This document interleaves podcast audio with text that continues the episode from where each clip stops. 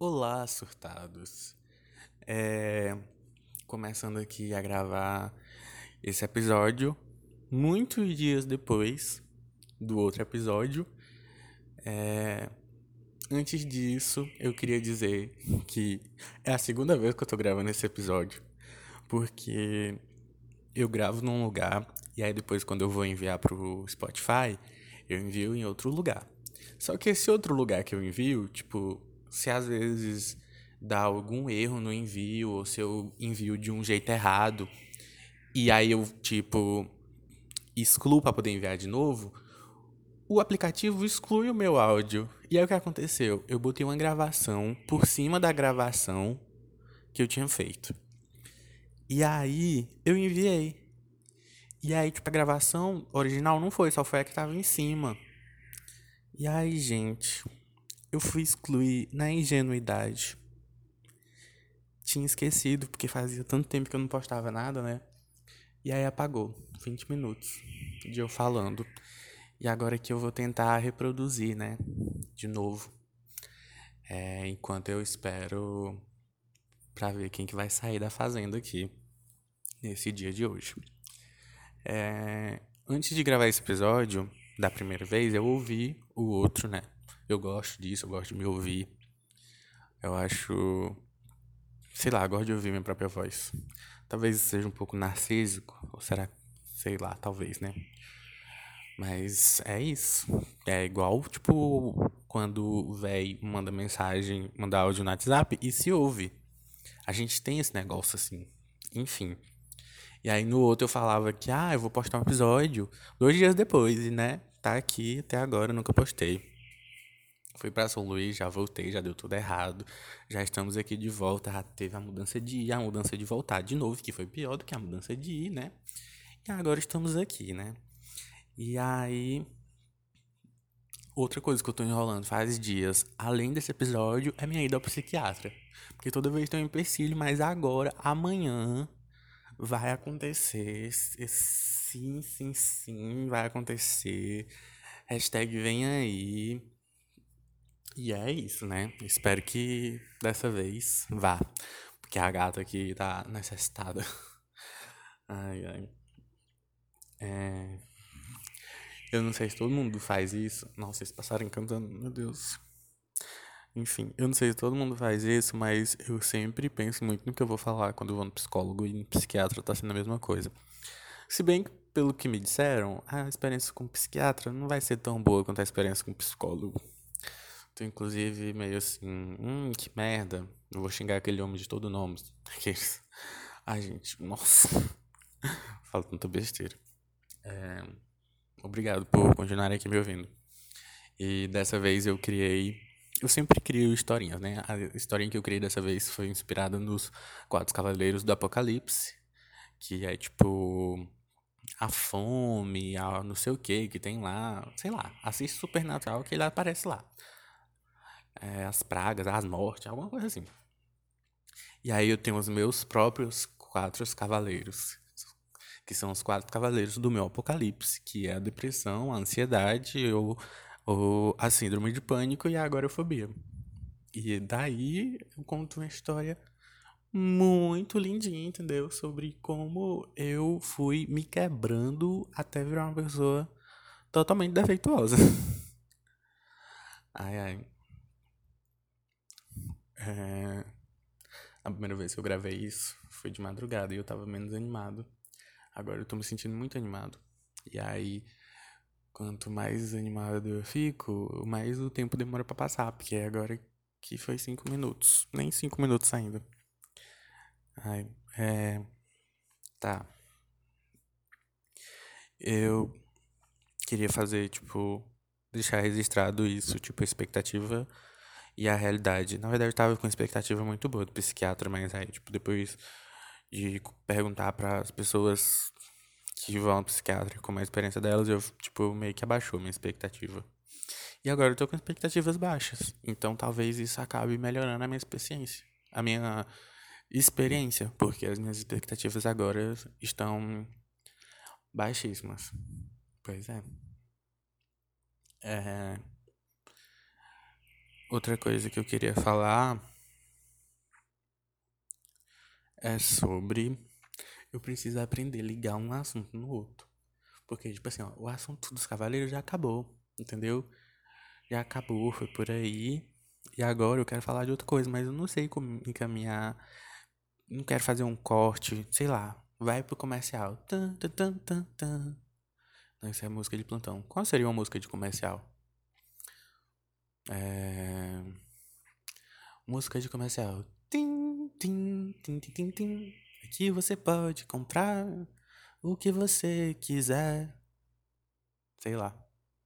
Pode comprar até homem e comprar mulher. Essa é, é o comercial do puteiro que tá patrocinando esse episódio. é, agora eu queria falar sobre a reformulação que eu fiz da teoria da granada. É, vamos lá. A granada, né? O que é a teoria da granada? Todo mundo que assistiu a Copa das Estrelas sabe muito bem o que é a teoria da granada. Que a Hazel fala pro Gus que ela é uma granada e quando ela morrer, ela vai machucar, tipo, tudo que tiver ao redor dela e é, que é a responsabilidade dela de diminuir os danos. É, no filme, isso só é jogado e tal, como se fosse uma coisa, tipo, dela por ela mesma.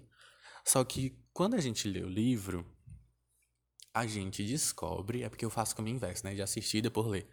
A gente descobre que é, essa história dela se sentir como granada veio porque ela leu os posts da ex-namorada do Gus, os posts que fizeram para ela depois que ela morreu no Facebook. Inclusive, que coisa mórbida deixar o Facebook. Não, o Facebook fica ativado, né? Porque, tipo, como é a pessoa morta não desativa, mas as pessoas irem lá no Facebook e, tipo, comentar para as pessoas mortas. Isso dá um certo de alívio, gente. Tem que abrir meu Facebook, será? De novo? Ai, complicado isso aí. Enfim. E aí, tipo, lá as pessoas mostravam quando que elas estavam, tipo, machucadas, o quando que elas tinham sentido aquela perda. E aí foi daí que veio esse sentimento, daí que veio a teoria da granada. Ok. A minha reformulação da teoria da granada, digamos, é uma teoria da granada 2.0. Ai, peraí, eu quero rotar. Não consegui. Tô com a rota presa aqui, que bosta. É, minha teoria reformulada da granada é a seguinte. Que. Já, vocês já ouviram? Já ouviram, não? Já viram nessas séries de ficção científica, tipo de herói e tal, existem tipo mísseis que são teleguiados e várias tipo tipo de armas que são teleguiadas para e aí dependendo tipo do quão mais é, fictício vai ficando a coisa, aí porque tipo assim, ah, tem um míssil teleguiado por geolocalização que vai tipo para uma tal cidade. Aí só que tem um míssil que é, tipo, pelo sangue. Tipo, pra, tipo, tal família só. Tem um míssil que faz reconhecimento facial. E por aí vai.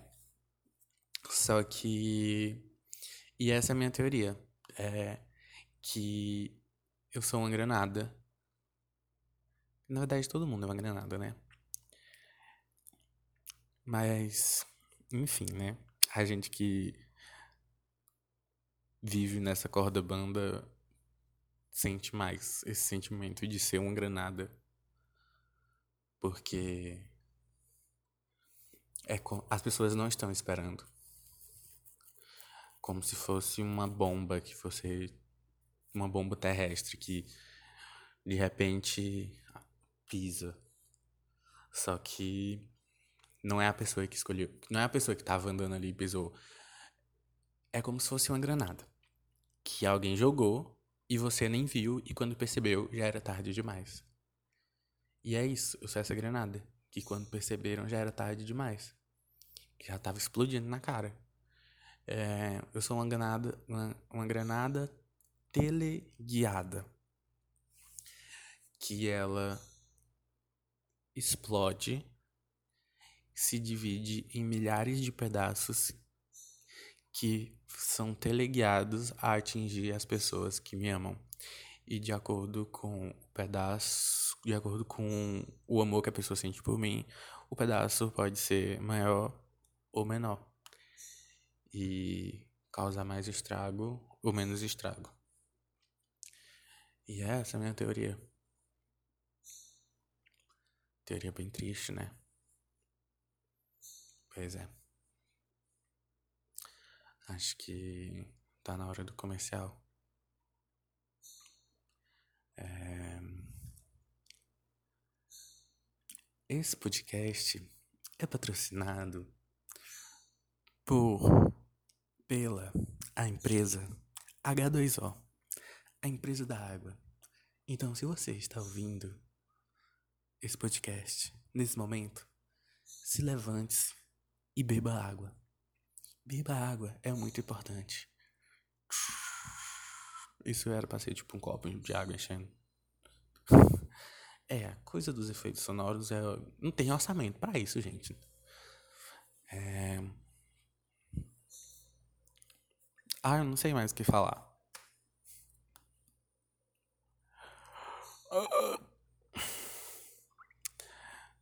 Chegar em 20 minutos é uma coisa que eu me propus, mas não vai estar tá dando certo. Então eu vou encerrar por aqui mesmo esse episódio. E vai ser isso, né? Bom para você aí que me ouve mais quer que seja mais rápido esse birosca. É, vamos lá, vamos falar de séries para encerrar. Tem a série Round 6, que é. Uh, o hype dela é tipo desnecessário, ela é boazinha, mas um filme de duas horas resolveria muito melhor, sabe? É, tem a série Miss da Meia, Missa da Meia-Noite, que é muito boa, vão ver e tal. É uma série para você ver quando você não quer pensar em nada e quer fazer alguma coisa no celular e quer só ouvir, tipo, sei lá, The Circle. Comecei a assistir, não um reality, na verdade, vejo uma série, mas enfim. Eu trato como série. É, que você vai ver um bocado de gente lá e tal, falando merda. Não tem muito que prestar atenção, sabe? Tá sendo uma série que eu tô gostando de ver. Tipo assim, quando eu tô meio com soninho, quando eu não quero prestar atenção, quando eu não quero botar a mente para trabalhar e ver uma coisa mais. mais assim, né? É, e tem a extraordinária playlist da Zoe, Zoe's Extraordinary Playlist, que é a sériezinha do coração, né? A mistura aí de X-Men com Glee perfeitinha, no ponto, uma série musical. Acho que tá sendo minha série preferida do momento. Tipo, de séries novas assim, né? Porque nada pode roubar o lugar de Station 19 e Grey's Anatomy da minha vida, que inclusive voltaram agora. E olha, tá perfeito, gente.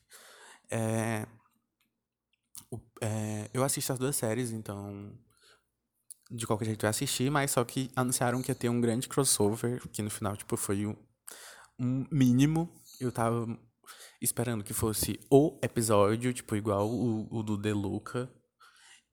E aí não foi, né? Mas é isso. É sobre. Eu desse meme, né? Tem que parar de usar ele. É. Valeu. Falou. Tchau.